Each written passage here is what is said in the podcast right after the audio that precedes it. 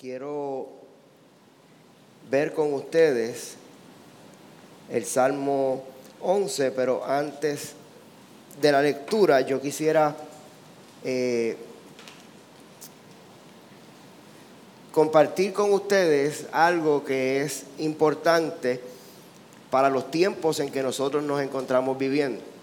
Para allá, para los años 80, salió una película muy famosa para su época de la del actor Tom Cruise, eh, se llamaba Top Gun, y una de las canciones del soundtrack de la película se titulaba Danger Zone. Eh, y decía algo como I'm in the highway to the danger zone. Voy en el expreso hacia la zona de peligro. Ese camino hacia la zona de peligro era un camino el cual el salmista David, que vamos a ver en esta mañana, lo transitó en muchas ocasiones.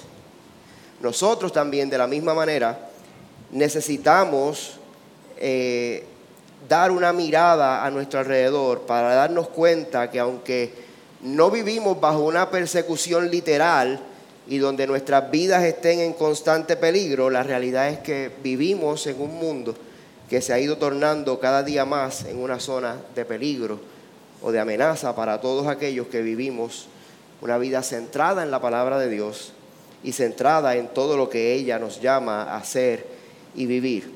Y teniendo esto en mente, yo te invito a que vayamos juntos al Salmo 11 en la mañana de hoy. Y la palabra del Señor en el Salmo 11 dice, en el Señor me refugio. ¿Cómo decís a mi alma, huye cual ave al monte? Porque he aquí los impíos tensan el arco, preparan su saeta sobre la cuerda para flechar en lo oscuro a los rectos de corazón. Si los fundamentos son destruidos, ¿qué puede hacer el justo? El Señor está en su santo templo, el trono del Señor está en los cielos. Sus ojos contemplan, sus párpados examinan a los hijos de los hombres. El Señor prueba al justo y al impío, y su alma aborrece al que ama la violencia. Sobre los impíos hará llover carbones encendidos, fuego, azufre y viento abrasador será la porción de su copa. Pues el Señor es justo, Él ama la justicia. Los rectos contemplarán su rostro. Señor, gracias por tu palabra. Gracias por tu amor y gracias porque a través de ella tú nos diriges eh, Señor, hacia, por, el, por el camino de la verdad. Te rogamos que en esta mañana tu Espíritu Santo ministre a nuestras vidas y que podamos verte a través de tu palabra, Señor. En el nombre de Jesús oramos. Amén, amén y amén. Pueden sentarse. Amados, en esta mañana el rey David a través del Salmo 11 nos presenta tres cosas importantes. Y lo primero que hace, son, esas tres cosas son, primero hace una declaración, en segundo lugar, da una respuesta y en tercer lugar nos apunta hacia una esperanza. Básicamente es lo que vamos a ver en la mañana de hoy a través del Salmo. Y cuando hablamos de una declaración, nosotros miramos en el texto y podemos ver que David en medio de todo el peligro que estaba viviendo, comienza este salmo haciendo una declaración clave para el resto del salmo. Y es importante esa declaración porque establece algo muy claro, muy definido desde el mismo comienzo, sin ninguna clase de validación, de, vacilación, perdón. David establece desde el mismo desde la, primera, desde la misma primera línea del Salmo 11, en el Señor me refugio.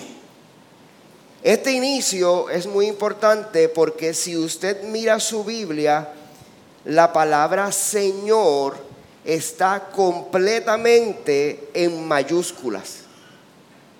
El Señor está completamente en mayúsculas. Así que ¿Qué significa que esté completamente en mayúscula? Bueno, lo que nos está diciendo es que David está utilizando para Dios el nombre el cual Dios le dijo a Moisés que le dijera al pueblo de Israel que le había enviado a liberarles. Él le está diciendo, el yo soy Yahweh Jehová, el nombre con que Dios mismo se describió, es el nombre donde David se está refugiando. Así que cuando hablamos de esto, David está estableciendo desde el mismo comienzo que Dios, el Dios verdadero, aquel Dios que es suficiente, aquel Dios que es todopoderoso, aquel Dios que está en control absolutamente de todas las cosas, ese es el lugar donde David busca y encuentra refugio en medio de la adversidad y de la, y de la crisis. El texto como que nos deja ver, nos deja ver eh, que había como una conversación en desarrollo. Algo estaba pasando al momento en que David va a escribir el Salmo 11, porque es interesante que después que David dice, eh, en, el, en Jehová está mi refugio, inmediatamente David hace una pregunta. ¿Cómo decís a mi alma, huye cual ave al monte? O sea, tiene que haber habido una conversación, o por lo menos puedo inferir del texto que había una conversación, porque David establece cuál es su refugio. En segundo lugar, hace una pregunta, ¿cómo ustedes le dicen a mi alma, huye cual ave al monte? Cuando nosotros miramos el escenario de David, David estaba atravesando un tiempo de crisis en su vida. Está siendo asediado, está siendo perseguido, está siendo eh, buscado, pero de la misma manera está rodeado de un grupo de consejeros que aunque no podemos dudar quizás de su buena intención, estaban diciéndole, huye, escapa por tu vida es necesario que, que, huigas. A lo que David responde, ¿quieren que yo haga como las aves? Y es interesante porque en los tiempos de tormenta se ha podido demostrar que las aves tienen la capacidad de escuchar las tormentas que se acercan con muchísima anticipación. Ellos, Dios les ha capacitado con algo tan especial que ellos pueden escuchar la tormenta con mucho tiempo de anticipación a un punto tal que 24 horas antes que llegue la tormenta, ellas han levantado vuelo y se han ido a un lugar seguro. Estos consejeros estaban diciéndole a David, huye, no enfrentes la crisis no enfrentes la tormenta. Vete y corre a un lugar donde puedas estar seguro. Este consejo es uno que quizás tú y yo hemos escuchado muchas veces. Hay una crisis, hay una situación, hay un problema. No, huye, del, no le hagas frente. Busca cómo evitar las tormentas de la vida, cómo evitar la crisis.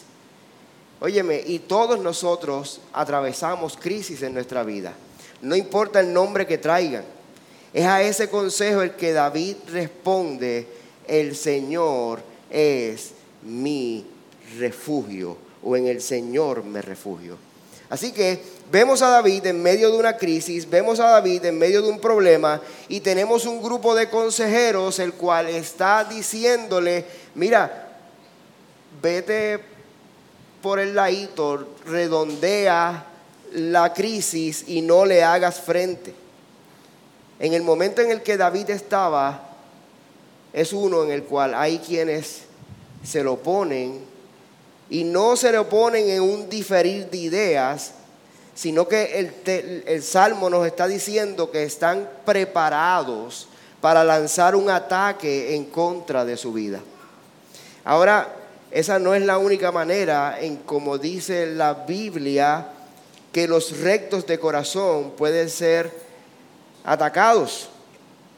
Vemos que el Salmo 11 nos dice que los, eh, que los impíos están tensando el arco, están preparando su saeta sobre la cuerda, Pero no, no podemos mirar simplemente el hecho de ser atacados físicamente, sino que fíjese lo que nos dice el Salmo 64, versos del 2 a 5, cuando dice, escóndeme de los planes secretos de los malhechores, del asalto de los obradores de iniquidad, que afilan su lengua como espada y lanzan palabras amargas como saeta, para herir en oculto al íntegro lo hieren repentinamente y no temen. Se aferran en propósitos malignos, hablan de tender trampas en secreto y dice y dicen quién las verá. Es importante que recordemos que para vencer en una guerra, una batalla, es muy valioso algo que se conoce como el factor sorpresa el salmista nos está diciendo que es la manera en que aquellos que se oponían a David estaban al punto de lanzar su ataque en contra de él en el Salmo, en el Salmo 11. Pero también contra el pueblo de Dios en nuestros días, como dice el Salmo 64, planifican secretamente. En el, en el en el 11 dice que flechan en lo oscuro. Que flechan en lo oscuro. Dice el texto que utilizan sus lenguas para hablar con falsedad. Hablan con chismes, hablan con calumnias, tergiversan la verdad, la acomodan a su favor con un solo propósito, el propósito de herir, el propósito de hacer daño. Y esto lo vemos en el día de hoy. Cómo vemos que desde la cultura hacia la iglesia del Señor, aunque no es el único lugar, pero solamente nosotros necesitamos ver dos minutos de noticias para ver cómo los fundamentos del cristianismo están bajo ataque. Están siendo atacados precisamente con palabras tergiversadas, con la intención de dañar y herir a aquellos que son rectos. Y esto lo hacen de una manera pública, pero también lo hacen en lo oscuro. Todo lo que nos da tranquilidad, todo aquello que nos brinda calma en la vida nuestra, está siendo atacado. Por eso la pregunta del versículo número 3, donde, eh, donde David nos dice, si los fundamentos son destruidos, ¿qué puede hacer el justo? Y cuando hablamos de los fundamentos, cuando el salmista dice, si los fundamentos fueren destruidos, ¿qué podrá hacer el justo? Cuando hablamos de los fundamentos, se está refiriendo acerca del orden de las cosas. Está diciendo, si todo lo que tú y yo conocemos, que establece el orden, aquello que nos brinda seguridad, aquello que, que preserva nuestras libertades, si todas estas cosas son quitadas, ¿qué haremos? Es importante, amados, que miremos con atención porque los líderes, las instituciones, los gobiernos, las autoridades, tanto gubernamentales como civiles, pueden fallarnos pueden fallarnos y pueden retirarnos todas aquellas cosas que nos brindan seguridad, estabilidad, comodidad y tranquilidad a la vida de cada uno de nosotros. A esto es que se refiere esta pregunta. ¿Qué haremos? Si todo lo que me trae paz, si todo lo que me trae comodidad, si todo lo que me trae eh, bienestar me es quitado, ¿qué vamos a hacer? cuando los momentos de crisis llegan a la vida nuestra, es importante que nosotros nos observemos a nosotros mismos cómo nosotros reaccionamos ante la crisis. Y es importante ver y examinarnos cómo reaccionamos cuando enfrentamos la crisis, porque las crisis, uno de los efectos que tienen en la vida de cada uno de nosotros como cristianos es que nos va a, nos va a dejar saber ¿Dónde está nuestra confianza? ¿Dónde está nuestra confianza? Y esa pregunta que hace el salmista, que qué puede hacer el justo, es una pregunta que necesita ser contestada y que tiene que ser bien contestada. Por eso lo segundo que hace David en el Salmo es que nos brinda una respuesta. Y la respuesta de David para todos nosotros en esta mañana está en los versos del 4 al 7, cuando dice, el Señor está en su santo templo, el trono del Señor está en los cielos, sus ojos contemplan sus párpados, examinan a los hijos de los hombres. Los consejeros nos van a decir, huye, no enfrentes la crisis. El mundo puede tornarse caótico alrededor nuestro, pero si nosotros, de la misma manera que David, hemos encontrado refugio en el Señor, lo que podremos ver es que la verdad de todas las cosas está delante de nosotros.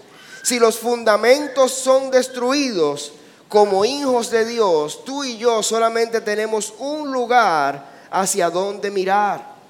Y es el lugar donde David mira precisamente en el versículo número 4, cuando dice, hacia aquel, cuando él mira hacia aquel que es su refugio, porque él dice que el Señor es absolutamente soberano sobre todas las cosas. Nuestro Dios está en control absoluto de todo. Él está por encima de todas las cosas.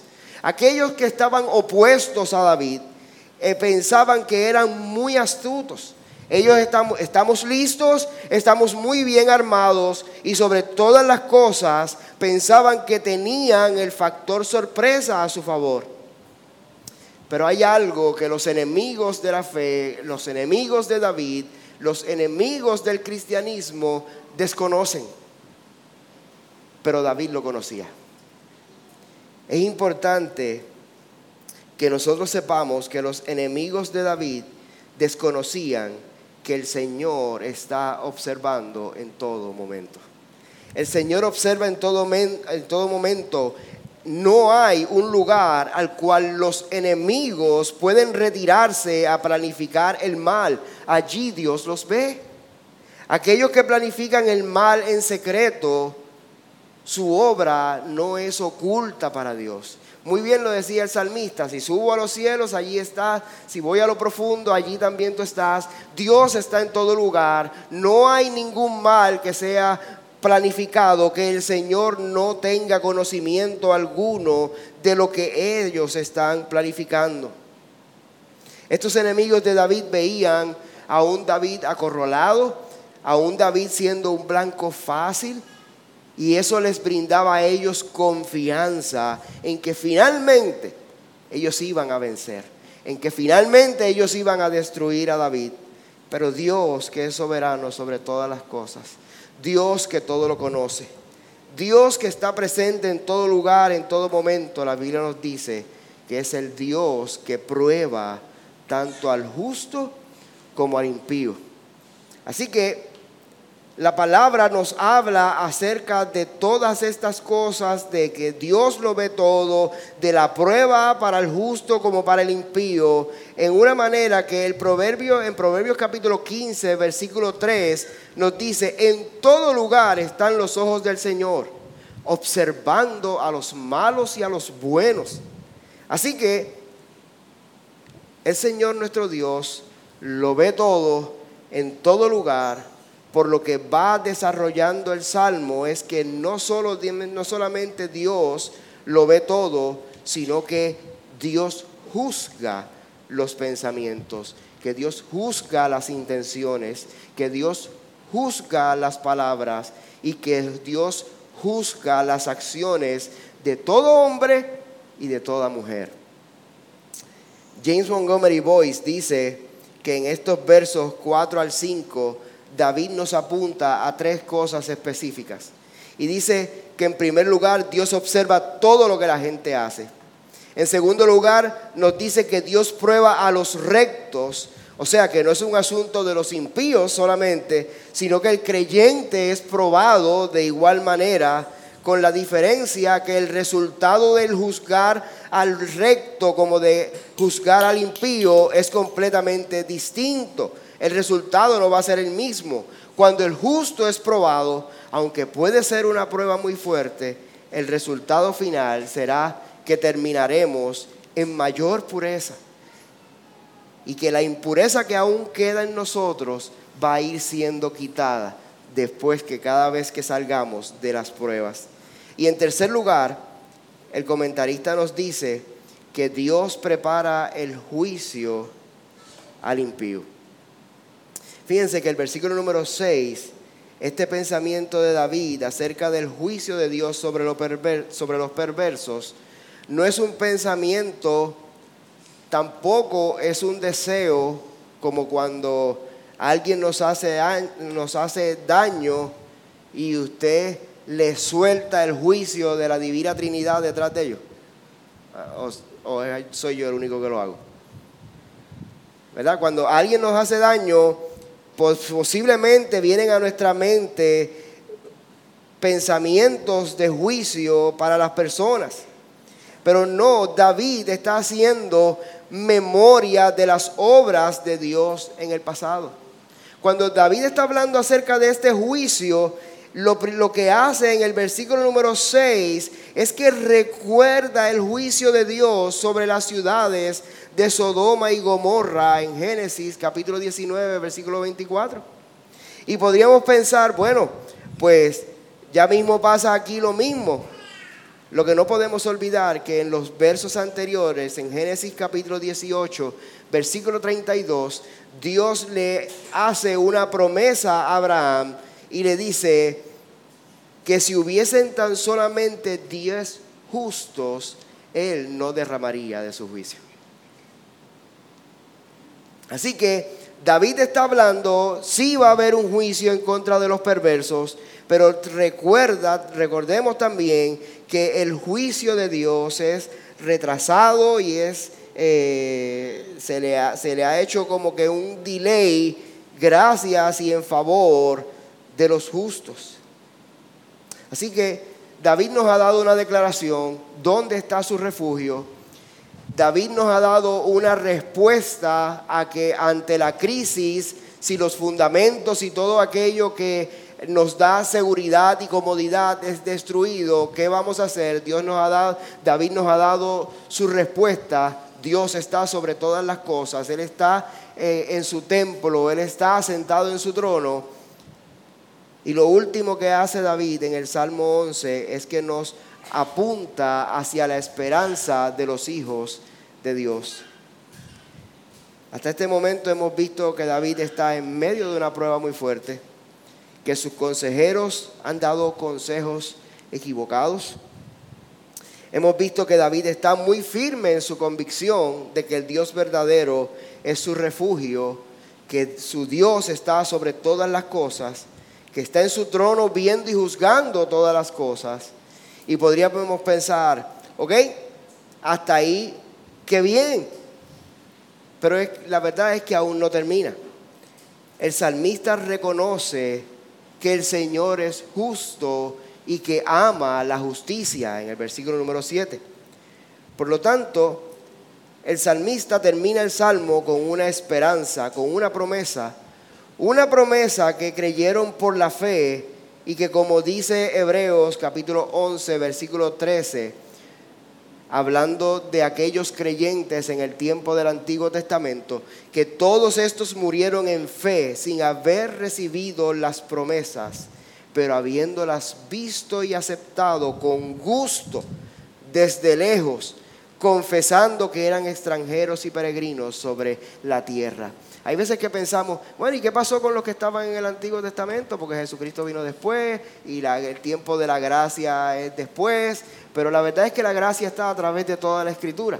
Precisamente lo que llamamos como la ley de Dios en Éxodo capítulo 20 comienza con un estatuto de, de gracia. Así que los creyentes del Antiguo Testamento vieron la promesa que David esboza en el versículo número 7, la creyeron, la recibieron con gusto, aunque no vieron al final no la, no la pudieron experimentar al final, como tampoco nosotros todavía la hemos experimentado, aunque nosotros ya tenemos la historia completa, ¿verdad? Ya sabemos la obra de Cristo en favor de nosotros.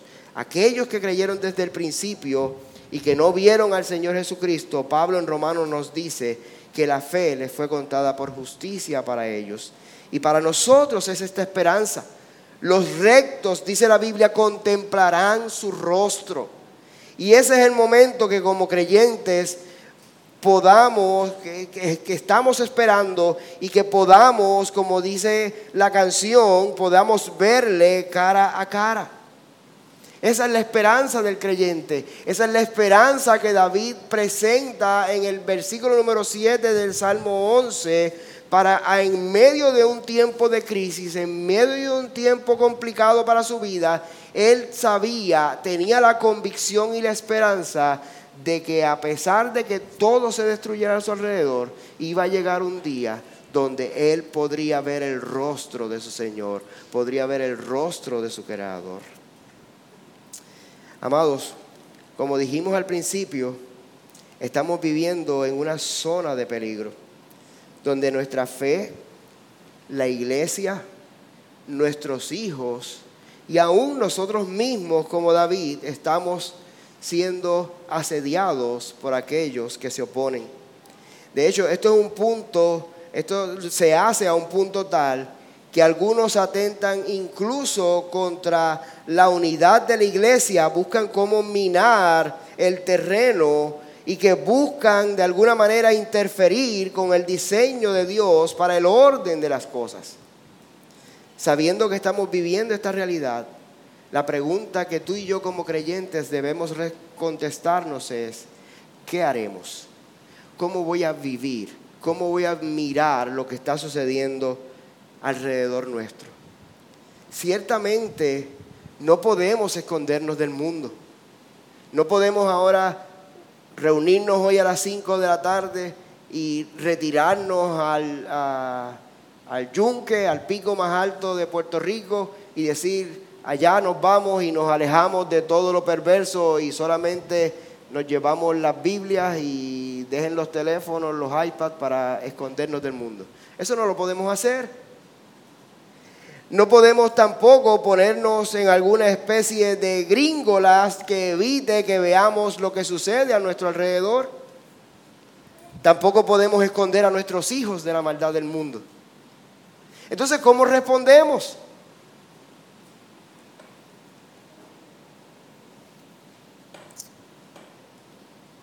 Tampoco podemos permitir que las crisis desvíen nuestra mirada de aquel a quien David nos recuerda que es nuestro refugio. No podemos desviar nuestra mirada de aquel que aún en medio de las pruebas nos sostiene y las usa para hacernos cada vez más como su Hijo Cristo. Es cierto que el mundo no es un lugar donde todo es color rosa. Tampoco es un lugar en el cual somos recibidos con fanfarrias. Sino que Jesús mismo nos dice, si a mí me han perseguido, también a ustedes los perseguirán en Juan capítulo 15.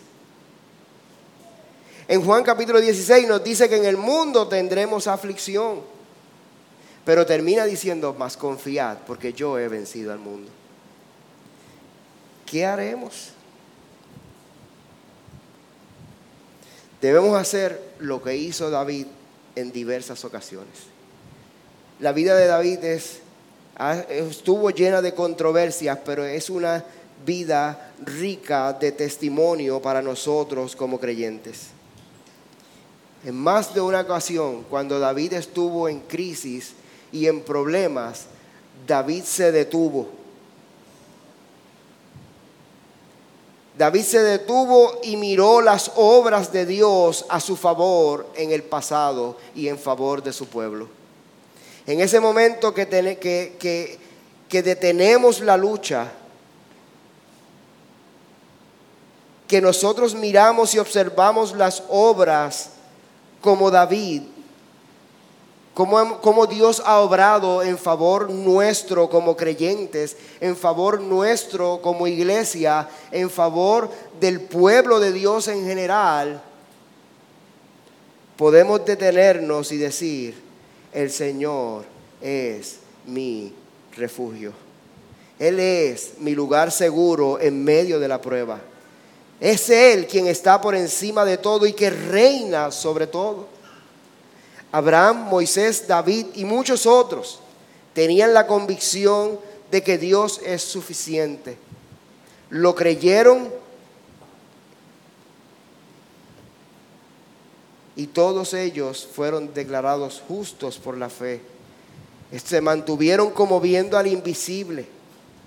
Ahora tú y yo, amado hermano, que hemos creído en Cristo, tenemos la misma esperanza. Porque Cristo venció. Por la obra de Jesucristo tú y yo hemos sido declarados justos por la fe en Él.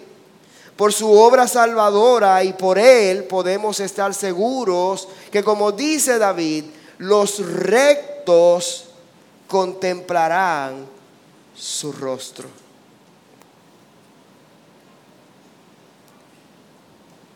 Esa era la esperanza de David. Era su esperanza en medio de la crisis, no estaba en una bonanza. Y esa misma esperanza debe ser la nuestra, porque no fue una esperanza que se quedó en el Salmo 11, en el Antiguo Testamento, sino que es una esperanza que ha sido reafirmada por Dios, que ha sido prometida por Dios y que tenemos la convicción y la certeza por su palabra de que Dios la va a cumplir para ti y para mí. Y como nos dice el libro de Apocalipsis ya a su final, en el capítulo 22, versículos del 3 al 5, donde dice, y ya no habrá más maldición, y el trono de Dios y del Cordero estará allí, y siervos le servirán ellos verán su rostro y su nombre estará en sus frentes. Y ya no habrá más noche y no tendrán necesidad de luz de lámpara ni de luz del sol, porque el Señor Dios los, iluminará y reinarán por los siglos de los siglos. No existe mayor esperanza, amados.